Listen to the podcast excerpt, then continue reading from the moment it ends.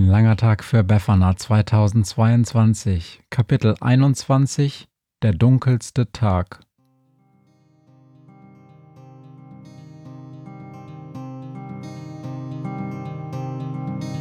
Wenn der Wind einsam durch die Straßen fegt, wenn die kalte Nacht sich auf die Häuser legt, wenn in Fenstern Weihnachtsschmuck ins Dunkel scheint, dann sind Befana und ihre Maus nicht weit.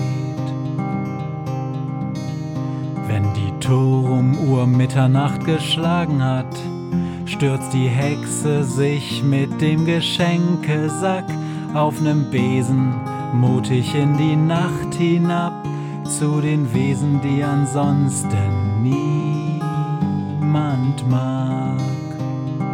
Weihnachtshexe Befana ist für alle Monster da. Alle Ratten, Kakerlaken, Geister, Spinnen, Feuerdrachen, alle unsichtbaren Ungeheuer, Zauberzeitmaschinenbauer freuen sich schon das ganze Jahr auf den Winterwind, denn der bringt eine Weihnachtshexe namens Befana. Als in der ersten Winternacht die alte Frau im Haus erwacht, da liegt der Rest des Hauses kalt, vom Balkenknarren untermalt. Sie setzt sich auf, hart ohne Schwung auf Zeichen einer Dämmerung. Sie blickt hinaus mit trübem Blick, die Wand aus Dunkel starrt zurück. Sie schließt die Augen, legt sich hin verliert im Dunkeln jeden Sinn für Plan und Zweck, Motiv und Zeit, Bestimmung, Zugehörigkeit, liegt ohne Ziel und fragt sich stumm nach einem Grund, nach dem Warum als nach der ersten Winternacht dann nach und nach das Haus erwacht, als Teller klappern, Wasser fließt, als Stimmen plappern sich ergießt, ins ganze Haus bleibt eine still in ihrem Zimmer, und sie will nur Helligkeit und neuen Schwung und kriegt nur graue Dämmerung, und als es an die Türe klopft, zieht sie die Decke übern Kopf und sagt Bleib draußen, grauer Tag, ich habe nie nach dir gefragt. Das ist, wie Günther Befana an diesem Morgen liegen sah, und er fliegt eilig zu den andern. Leute, kra, wir müssen handeln.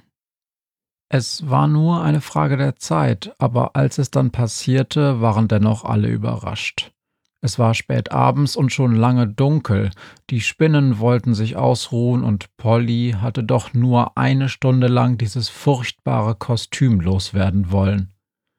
Günther wusste nicht warum Befana ausgerechnet zu dieser unmöglichen Stunde durch den Garten schleichen musste, aber sie hatte es getan und wurde just Zeugin, wie Polly das Godzilla-Kostüm gerade wieder anlegte. Jedes Leugnen war sinnlos. Polly stammelte ein Du hast es doch gewusst, oder? als die Hexe ihm einen vernichtenden Blick zuwarf, und er wusste bereits im selben Augenblick, dass sie eben nichts geahnt hatte von der Täuschung. Die schlaue, weise Befana hatte sich von ihnen an der Nase herumführen lassen, und Günther ahnte auch warum. Weil sie sich täuschen lassen wollte, weil sie Godzilla einfach dringend gebraucht hatte. Und jetzt? Jetzt liegt sie in ihrem Zimmer und spricht mit niemandem. Arme alte Weihnachtshexe, denkt Günther. Miau, armer alter Schrödinger, sagt Schrödinger, der plötzlich neben Günther auf der Anrichte in Niklas Küche sitzt und nach dem Glas Erdnussbutter fischt. Kann man denn nicht einmal ein bisschen Pause haben? Miau. Niemand hat dich gerufen, grummelt Günther. Irgendwie lag es in der Luft, dass der alte Panikpanther auftaucht, wenn alle anderen miese Laune haben. Manchmal fragt sich Günther, ob Schrödingers eigentliche Nahrung schlechte Stimmung ist. Ja, ich bin nicht dein Schoßhund oder sowas, sagt Schrödinger. Ich reagiere nicht auf Rufe. Ich komme, wann ich kommen will. Und jetzt will ich. Miau. Schrödinger leckt sich die letzten Reste Erdnussbutter von der Pfote und läuft die Treppe zu Beffaners Zimmer hoch. Komm, Krähe, ruft er. Es ist zu eng hier unten für die Zeitmaschine. Es ist eine dieser typisch beknackten Knurps-Ideen, den Relativitätsrelativierer der Zeitmaschine ausgerechnet mit Dampf zu betreiben. Aber Knurps ist lange tot und immerhin funktioniert das Ding irgendwie, denkt Günther. Doch dann muss er sich korrigieren. Knurps lebt noch, zumindest in der Zeit, in der sie sich gerade befinden. Nur sollten sie sich hüten, ihn zu besuchen, hat Schrödinger Günther eingebläut. Und bitte auch die anderen nicht, miau, hat er gesagt. Ich brauche dann wieder ewig euch zu finden, wenn ihr alles durcheinander gebracht habt. Dann ist er abgezogen, meinte, er wolle die Entdeckung der Erdnussbutter abpassen und dem oder der Erfinderin ein paar Tipps für die Zubereitung geben.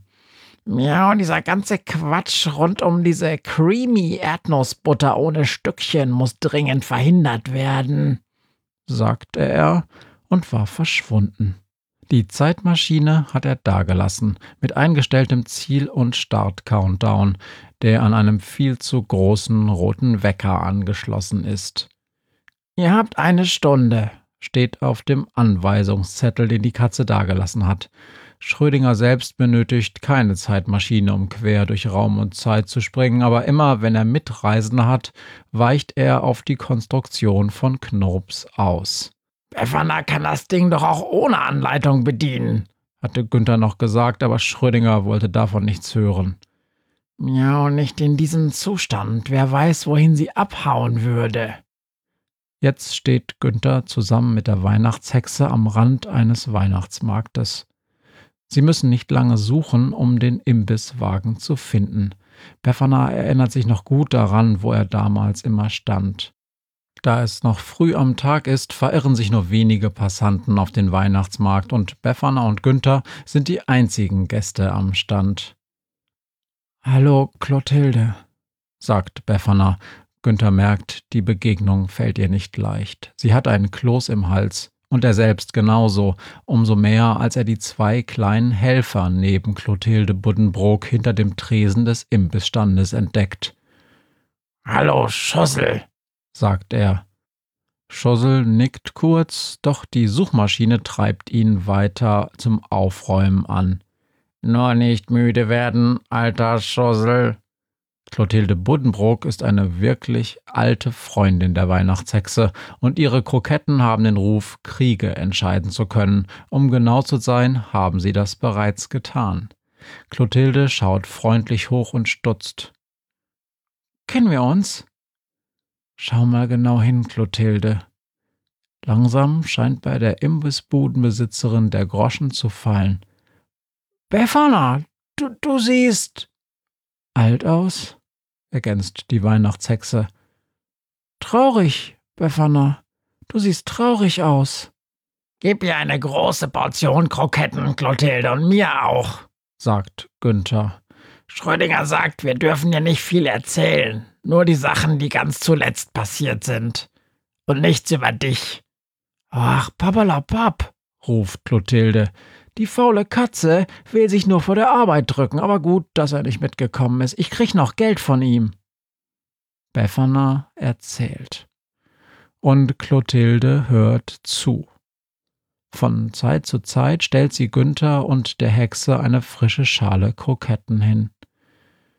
So, ja, sagt sie schließlich. Und jetzt brauchst du eine, die dich wieder in die Strümpfe stellt. Ein bisschen Aufmunterung würde schon reichen, sagt Günther, damit sie wieder unsere gute alte Weihnachtshexe ist. Kann ich nicht mit dienen, sagt Clotilde. Bei mir gibt's nur meine Kroketten und meine Meinung.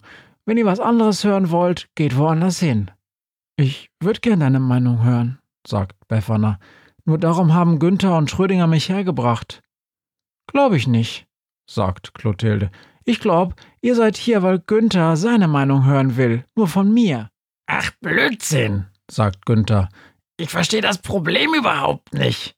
Das Problem ist, Krähe, dass du hier mit einer alten Frau aufkreuzt, ja, Entschuldigung, Befana, aber ist doch so, und ich ihr sagen soll, dass sie bitte wieder so sein soll wie mit 30. Aber das ist doch Blödsinn.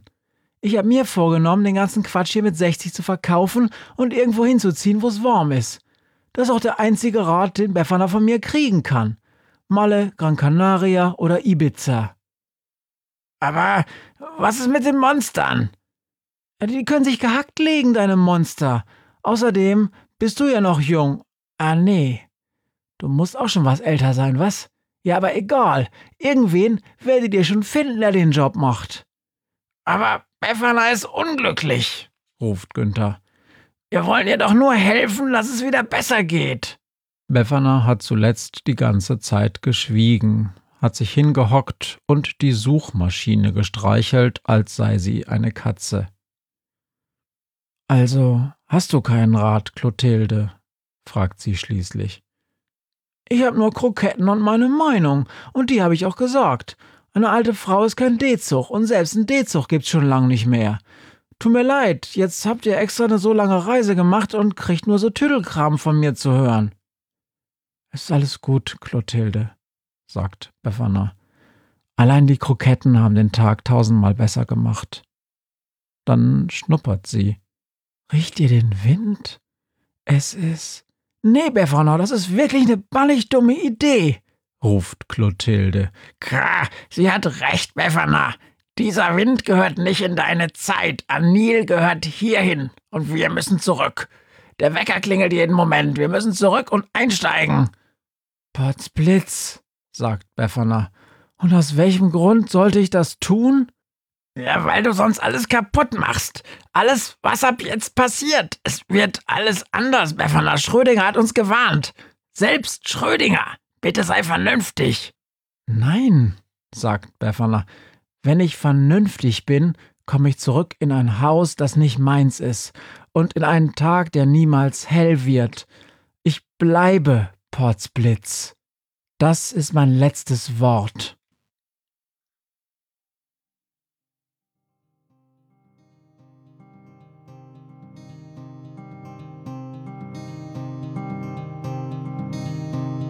was mir heut Morgen widerfahren ist. Eine Krähe sitzt auf meinem Fenstersims und sie krächzt von Weihnachtshexe Befana, die sie hoch am Himmel fliegen sah.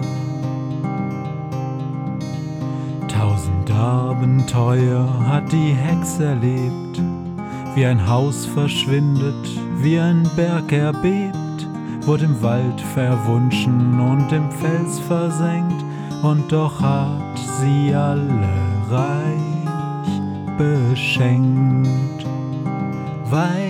Weihnachtshexe Befana ist für alle Monster da. Alle Ratten, Kakerlaken, Geister, Spinnen, Feuerdrachen, alle unsichtbaren Ungeheuer, Zauberzeitmaschinenbauer freuen sich schon das ganze Jahr auf den Winterwind, denn der bringt eine Weihnachtshexe namens Befana.